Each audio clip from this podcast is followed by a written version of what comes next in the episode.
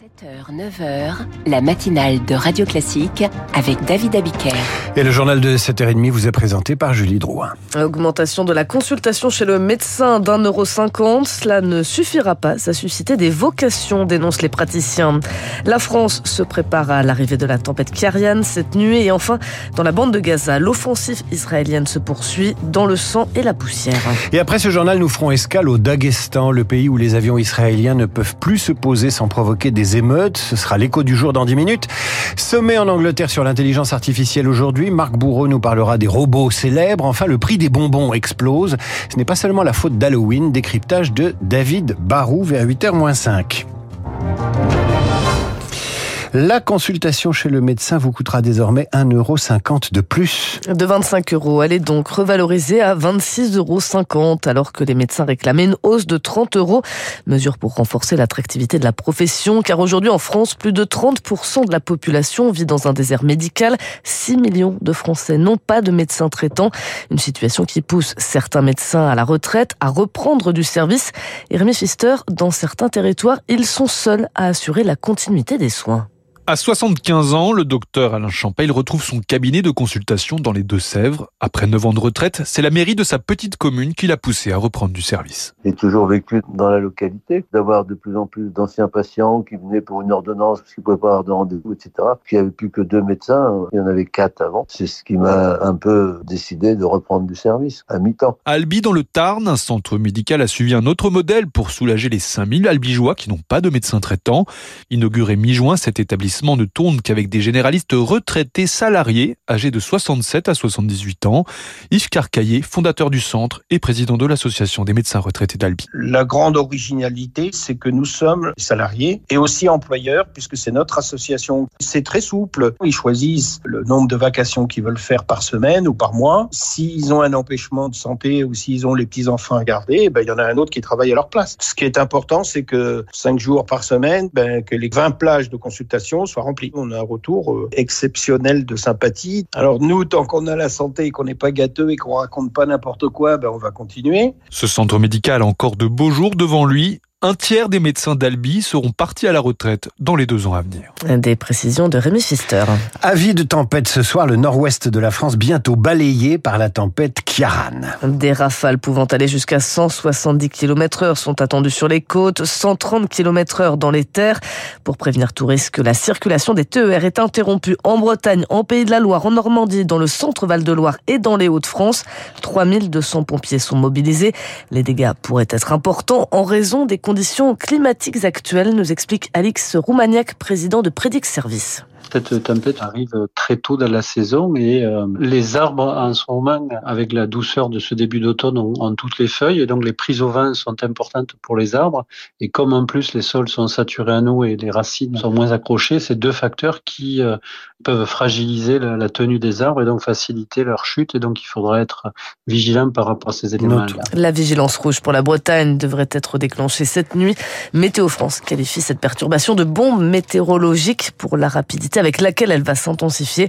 Les préfectures recommandent évidemment d'éviter tout déplacement ce soir. Au Proche-Orient, l'armée israélienne annonce avoir frappé plus de 11 000 cibles dans la bande de Gaza. Hier, le secrétaire général de l'ONU s'est dit profondément inquiet de l'intensification du conflit à Gaza. L'armée israélienne progresse désormais dans le territoire gazaoui et rapporte des combats féroces au sol avec le Hamas et Loïs Weiss. Elle a annoncé il y a quelques heures la mort de neuf de ses soldats dans les combats à Gaza hier. Ces derniers jours, Tzal accentue ses manœuvres au sol. L'objectif de Benjamin Netanyahou, c'est bien d'avancer sur le territoire pour détruire le Hamas. Hier, l'armée israélienne a également bombardé un camp de réfugiés, celui de Jabalia, où vivent 116 000 personnes. Une cinquantaine d'entre elles auraient été tuées selon le Hamas et 20 bâtiments détruits. Cette attaque, Tzal la justifie. Dans un de ses immeubles se trouvait un commandant du mouvement islamiste responsable de l'attaque du 7 octobre.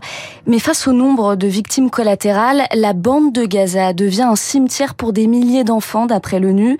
Depuis le début des opérations israéliennes, 3500 enfants palestiniens seraient morts à Gaza, dont deux Français d'après un communiqué du Quai d'Orsay hier qui ne précise pas les circonstances de leur décès. Tous ces chiffres sont d'ailleurs difficiles à confirmer. Aucun journaliste étranger n'est sur place et depuis ce matin, Gaza subit à nouveau une coupure totale des lignes téléphoniques et Internet. Merci Eloïse Weiss. L'escalade dépasse désormais Gaza. En Cisjordanie occupée, au moins 122 Palestiniens ont été tués depuis le 7 octobre par des soldats et des colons israéliens, d'après les autorités locales. Et le risque d'embrasement de la région augmente également chaque jour un peu plus. Les Houthis au Yémen ont lancé hier plusieurs missiles et drones vers l'État hébreu. Des échanges de tirs aussi avec le Hezbollah libanais qui pourrait ouvrir un nouveau front au nord d'Israël. Pour la première fois depuis l'attaque du Hamas, le secrétaire général du Hezbollah doit prendre la parole demain, mais aucune information n'a pour le moment filtré Baptiste Coulon. La vidéo dure 10 secondes et date du 29 octobre. Sur fond de musique épique apparaît le chef du Hezbollah passant devant le drapeau jaune de l'organisation. De quoi relancer les spéculations sur les intentions de la milice chiite. Une offensive du Parti de Dieu ferait entrer le conflit dans une autre dimension. D'autant que son arsenal militaire est comparable à celui d'un État, souligne Bernard Ourcade, chercheur au CNRS, spécialiste de l'Iran. Une centaine de milliers d'hommes, c'est colossal, qui est très bien expérimenté parce qu'elle a combattu euh, notamment en Syrie. Ils sont armés également de presque 150 000 missiles et roquettes, une des forces militaires les plus puissantes du Moyen-Orient, bien plus puissante que le Hamas par exemple. Mais face à Israël, le Hezbollah a toutes les chances d'être battu, analyse le chercheur. La milice est face à un dilemme. Ils sont obligés d'agir si Israël va trop loin et ne veulent pas agir parce que c'est un fusil à un coup. Une fois que le fusil a tiré son seul coup, ils n'ont plus d'armement disponible et la force dissuasion du Hezbollah et de l'Iran a disparu. Et pour les deux, c'est politiquement une catastrophe. Mais pour les spécialistes, ne pas intervenir remettrait aussi en cause la rhétorique du Hezbollah celle d'un mouvement de résistance et de soutien aux Palestiniens. Les précisions de Baptiste Coulon. Le président Emmanuel Macron est arrivé au Kazakhstan, visite pour renforcer la présence française dans cette ancienne république soviétique d'Asie centrale et contrer l'influence russe et chinoise. Des contrats doivent être signés dans les secteurs pharmaceutiques et aéronautiques. Le chef de l'État poursuivra son déplacement en Ouzbékistan. En France, l'examen du budget de l'État se poursuit à l'Assemblée nationale entre 49.3 et motion de censure. Et concernant le budget de la Sécu, le gouvernement a ouvert la porte au cannabis thérapeutique. Un statut temporaire de 5 ans est accordé dans l'attente d'une décision d'autorisation de mise sur le marché par les agences sanitaires européennes. Pour le docteur Nicolas Autier, psychiatre et pharmacologue, cette molécule peut soulager certains patients.